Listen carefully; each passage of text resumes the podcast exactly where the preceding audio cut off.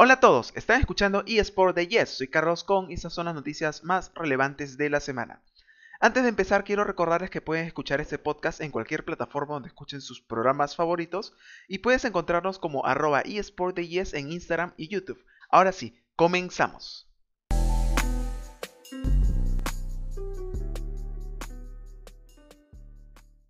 Snoop Dogg se une a Face Clan.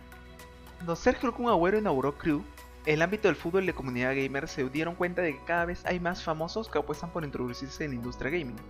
Ahora Face Clan, una de las organizaciones y equipos de eSports más famosos del mundo, acaba de revelar que Snoop Dogg, uno de los más grandes iconos del rap americano, se convertirá en miembro de su red de talentos y también se unirá a la junta directiva de la empresa. Si bien esta noticia puede sorprender a muchos, lo cierto es que el artista estadounidense se ha declarado fan de los juegos de consola de última generación, desde hace varios años, pues por ejemplo durante el live stream del Battlefield 1 de EA en el año 2016, el rapero tuvo participación con el shooter y dejó atónitos al presentador Terry Cruz y al público asistente. Asimismo, en el año 2019 creó su propia liga de deportes electrónicos denominada Gangsta Gaming League, de igual modo, Snoop Dogg ha estado haciendo transmisiones en vivo de su canal de Twitch, donde interactúa con su comunidad de usuarios y comenta bastante sobre las noticias de los videojuegos, principalmente sobre los equipos que vienen destacando a nivel internacional. Sobre la compañía Face Clan, se sabe que él tiene planes para fusionarse con BRPM, una empresa de adquisición de propósito especial, la cual tiene el objetivo de cotizar en bolsa con una valoración de mil millones de dólares, lo cual sería otro de los factores importantes para que el rapero americano se incline por seguir invirtiendo en ese tipo de negocios, el cual viene siendo uno de los más rentables en la actualidad.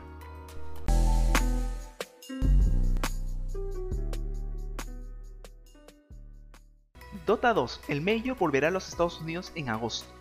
En la mañana del 17 de marzo, PGL anunció que organizará el Major de Dota 2 en Estados Unidos. Desde el correspondiente a Boston en 2016, los eSports del Arts de Valve no tuvieron uno en tierra americana. Si bien el International se jugó en la Key Arena de Seattle hasta el año 2017, los Majors son una historia diferente. El PGL Arlington Major se jugará en Texas del 4 al 14 de agosto en el estadio de eSports de Arlington.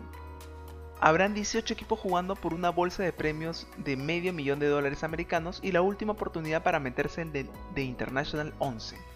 Sobre esta competencia aún no hay muchos detalles, pero se espera que se lleve a cabo como antes de la pandemia del coronavirus, lo que quiere decir que el pronóstico es que haya público en la arena, pero todo dependerá de la situación de la pandemia.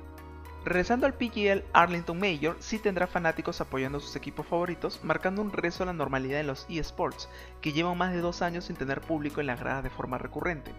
La pandemia obligó a que se cancelaran algunos torneos mientras que otros adoptaron formatos en línea o de burbuja. Dicho de otra forma, únicamente los clubes participantes tenían permitido asistir a los estadios junto al personal de producción. Sylvie Stroy, director ejecutivo del PGL, dijo lo siguiente, Dota 2 tiene muchos fanáticos en los Estados Unidos. Arlington tiene un lugar perfecto para los torneos de calibre, el estadio de eSports. Tenemos la fortuna de volver a Norteamérica con otro Major después de realizado en Boston. Nos encanta organizar eventos en los Estados Unidos de América y tenemos buenos recuerdos del 2016. Fue un gran torneo y los fanáticos fueron de lo mejor. Tener una competencia de tal magnitud con entusiasta de Dota 2 en las gradas, luego de mucho tiempo, será genial.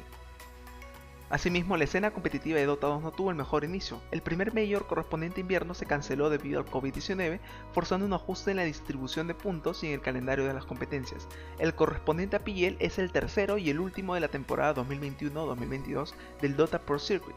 Todavía no hay detalles precisos acerca de la ubicación del segundo torneo.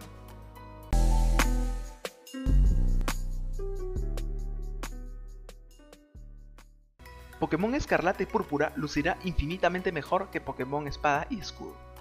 Reflejos, escamas, pelajes. El tráiler de Pokémon Escarlata y Púrpura llamó mucho la atención y si bien no despejó las miles de dudas que incendiaron la comunidad, sí que apuntó de manera a un aspecto en que la franquicia no acostumbra a destacar, que son las texturas.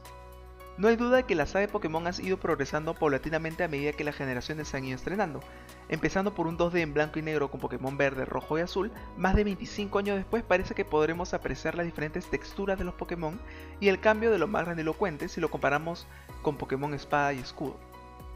Asimismo tenemos siempre la misma duda, ¿no? ¿Es Pokémon Espada y Escudo uno de los mejores videojuegos de la franquicia? Posiblemente, y su formato de ruta basado en pasillos sin profundidad no ayuda en absoluto, sobre todo tras todo lo que apuntaba en la quinta generación, es una pena que el techo fuera tocado en el año 2010 con Nintendo DS gracias a Pokémon negro y blanco. Pero volvamos a Pokémon Escarlata y Púrpura y a sus gráficos. Tras el impasse de leyendas Pokémon, Arceus parece que Game Freak quiere regresar a la amplitud de movimientos y la libertad sin descuidar un apartado tan importante como son las ambientaciones, gráficos, en definitiva todo lo que mueve a los Pokémon. En el trailer podemos visualizar que los Magnemite están hechos de metal, pues la pieza central de Pokémon es un sólido núcleo metálico. En el trailer de la novena generación podemos apreciar ese reflejo de la luz que toca el cuerpo del Pokémon de una tonalidad férrea. En Pokémon Espada y Escudo tan solo podemos apreciar una superficie grisácea sin profundidad. Bueno, finalmente dejaré el link al trailer en los show notes del episodio. Ya saben que pueden visualizarlo directamente en nuestro Instagram de arroba eSport de Yes.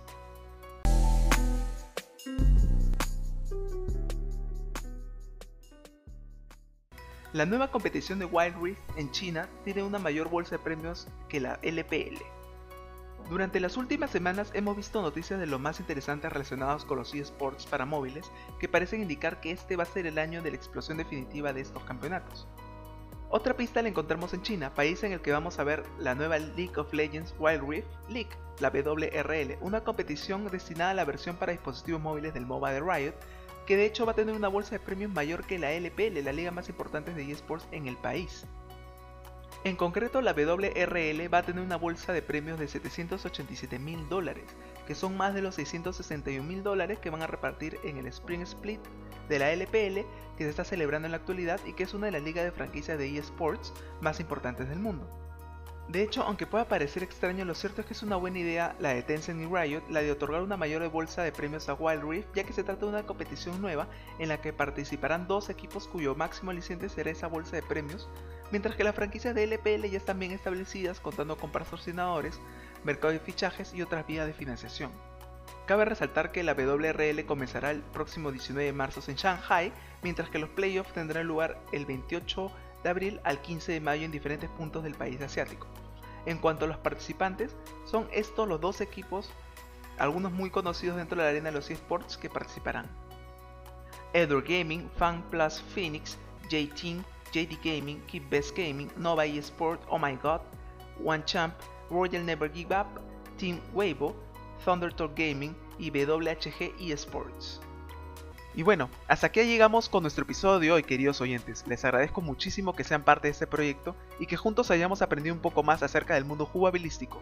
Los espero en la siguiente edición, ya lo saben, todos los viernes, capítulo de estreno aquí en tu podcast de eSport favorito, eSport de Yes. Puedes seguirnos en Instagram en arroba eSport de o en nuestro canal de YouTube eSport de Yes.